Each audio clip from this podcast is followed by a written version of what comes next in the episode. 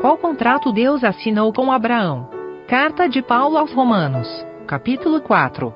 Comentário de Mário Persona.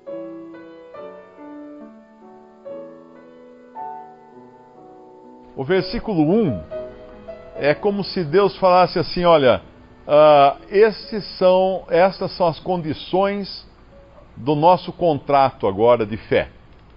Que condições são essas? Bom, depois dessas coisas veio a palavra do Senhor a Abraão, a Abrão em visão, dizendo: Não temas, Abrão, eu sou o teu escudo, o teu grandíssimo galardão, ou a tua grandíssima recompensa ou o teu grandíssimo benefício. Então, quando, quando a, a, dada essa introdução, fica muito claro agora que o objeto da fé de, de Abraão, ou mesmo o benefício que ele irá receber dessa fé, é o próprio Deus. É o próprio Deus, não é uma coisa para ele, mas é Deus é o escudo, ou seja, aquilo que o guardaria uh, em todas as situações e momentos, e Deus era o seu grandíssimo galardão, a sua grandíssima recompensa. Então a diferença de quem realmente tem fé em Cristo é que Cristo é o objeto da sua fé. O objeto ou a, a, o destino da sua fé não é uma benesse, um benefício uma obtenção de algum favor. O objeto da fé é o próprio Deus, é o próprio Senhor Jesus Cristo. Eu não sei se aqui uh, em, em, Gênesis 15, esse Senhor aqui no original está Jeová, eu creio que seja Jeová, não é? Uh, depois dessas coisas veio a palavra de Jeová a Abraão, porque Jeová é o Senhor Jesus, da maneira como ele se apresentava no Antigo Testamento. Então, essa, esse é o princípio, esse é o, o fundamento da fé. Não é a fé, mas em quem nós colocamos a fé, não é o benefício, mas quem é o nosso benefício? É Deus. É o próprio Senhor que é o nosso benefício. Depois, uma vez, uma vez tendo crido nesse Senhor, tendo acertado, vamos dizer assim, as condições desse contrato agora que Deus faz com, com Abraão, ele vai também uh, mostrar um fruto dessa fé, ele vai também ser justificado por sua obra. Ele vai fazer uma obra agora que é fruto da sua fé. Como lá em Efésios nos fala que pela graça sois salvos mediante a fé, isso não vem de vós, é dom de Deus, não de obras, para que ninguém, ninguém se glorie, pois somos feitura dele para uh, criados, em, uh, para, criados em Cristo Jesus para as boas obras que Deus uh, criou para nós, ou, ou, ou colocou para nós andarmos nelas. Então agora vem a obra de Abraão. Qual a obra de Abraão que é decorrente da fé? Capítulo 22. Porque sem fé também seria impossível Abraão uh, cumprir essa obra. Porque se nós entendermos o que aconteceu ali atrás, primeiro Deus prometeu a ele que a sua descendência seria como as estrelas do céu. E Abraão creu. Abraão creu em Deus e isso lhe, uh, lhe foi imputado como justiça. Depois, num outro episódio, uh, o Senhor muda o nome de Abraão para Abraão e muda também o nome de Sarai para Sara, no capítulo 17 de Gênesis, e no capítulo 18 uh, o Senhor vai começar a revelar, aliás, no capítulo. Quando é que ele. ele é, no capítulo 17, ele promete agora especificamente um filho. Começam agora a vir as consequências da fé que Abraão teve no capítulo 15. No capítulo 15 ele teve a fé. Agora no capítulo 17, ele, uh, ele recebe agora aquilo que ele queria, um filho.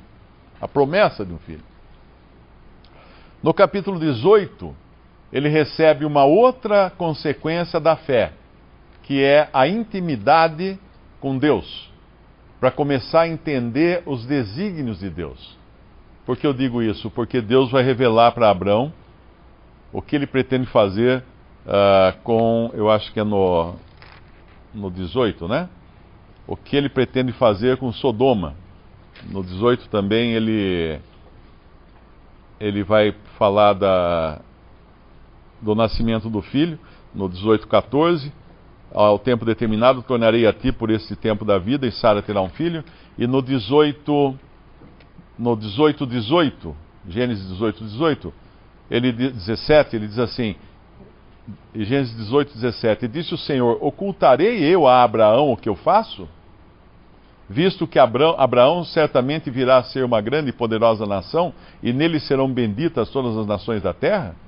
Porque eu o tenho conhecido, que ele há de ordenar os seus filhos e a sua casa depois dele, para que guardem o caminho do Senhor, para obrarem com justiça e juízo, para que o Senhor faça vir sobre Abraão o que acerca dele tem falado.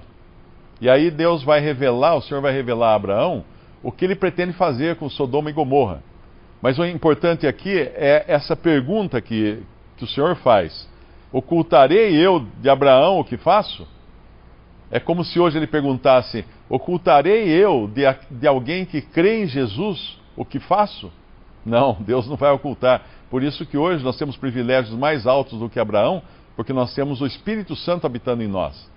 E, e temos agora, então, a revelação completa da palavra de Deus e não apenas isso, mas o Espírito em nós que nos dá discernimento para entendermos qual é a vontade de Deus. Então não temos oculta a vontade de Deus, mas temos agora a vontade de Deus mostrada a nós como salvos por Cristo. E aí, uh, como eu falei no capítulo 22, ele vai fazer algo que somente alguém que tivesse certeza dessa, desse relacionamento com Deus iria ousar fazer, que era Deus pede, Deus deu o seu primeiro, o seu único filho, não é? E que era justamente aquilo que Abraão queria, mas agora Deus fala para oferecer esse filho em sacrifício, para matar o seu único filho. Não faz sentido isso, mas para a fé fazia todo sentido. Tanto é que Abraão faz todo o processo aqui de ir até o lugar que Deus havia mostrado para ele, que Deus iria mostrar a ele, que era um monte, e lá em cima ele chegaria ao ponto de, de estar prestes a, a, matar o seu filho, a cravar um punhal no coração do seu filho, quando um anjo intervém. Uh,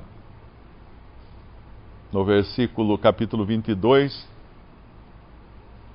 versículo 11, mas o anjo do Senhor, na verdade não é um anjo, mas é o próprio Senhor, uh, agora em forma visível, lhe bradou desde os céus e disse: Abraão, Abraão, e ele disse: Eis-me aqui. Então disse: Não estendas a tua mão sobre o moço, não lhe faças nada, porque agora sei que temes a Deus e não me negaste o teu filho, o teu único. Agora, essa é uma obra consequente da fé. E, e, e, e depois, quando a gente lê lá em, eu acho que é Hebreus, né, ou é 1 Pedro, que explica por que Abraão uh, foi até esse ponto de quase matar o seu filho, porque ele sabia que Deus era poderoso para ressuscitar o seu filho.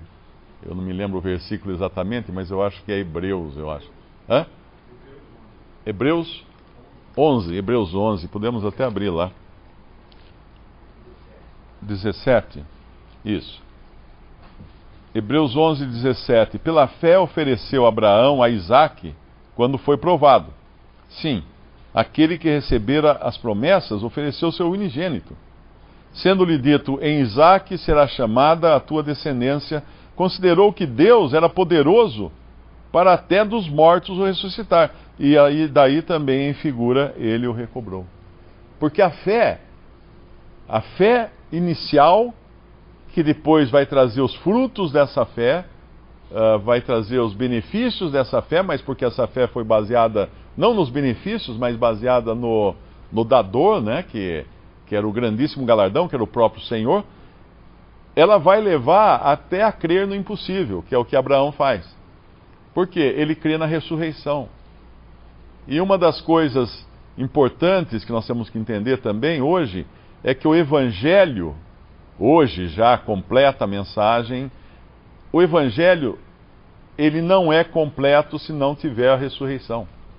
Por isso que Paulo, quando explica o evangelho que ele levou até os Coríntios, no capítulo 15 da primeira epístola aos Coríntios, ele fala o, o, o evangelho que eu já vos anunciei, que Cristo morreu e que Cristo ressuscitou.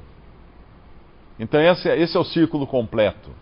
Por isso que o, o cristão, ele não teme a morte. Ele pode temer até a dor, o sofrimento, ficar numa cama muitos anos, ou um acidente e tudo mais. Mas a morte em si, ele não teme. Ele sabe que a morte é serva de Deus. Por quê? Ele tem a certeza da ressurreição.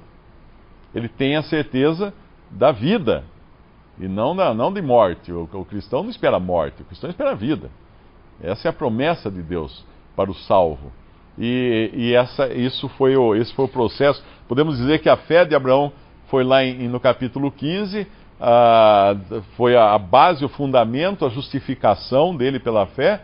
Depois, no, no capítulo seguintes, as provas de Deus, dadas por Deus, de que a sua fé realmente estava produzindo resultados. O capítulo 22 é Abraão sendo posto à prova para ser justificado pelas suas obras. Que obras? Decorrentes da sua fé. Porque ele só poderia tomar uma atitude assim se ele realmente confiasse totalmente naquele que prometeu. A pergunta que se pode fazer é: quando é que Deus justifica alguém? Depois que ele fez a lição de casa? Depois que ele mudou de vida? Depois que ele deixou de pecar? Que ele arrumou sua, tudo, tudo que ele tinha pendências, ele, ele resolveu as pendências. Será que aí então Deus vai olhar para ele e falar assim: ah, agora, agora sim, então agora eu vou justificar você? Não.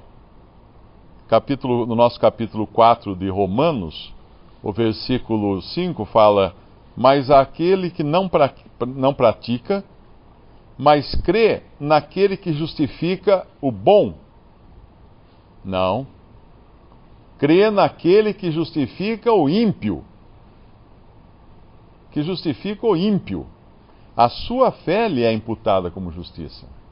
Deus jamais irá justificar alguém que se acha bom, ou que busque a justificação pelo seu aperfeiçoamento próprio, pelas suas boas obras.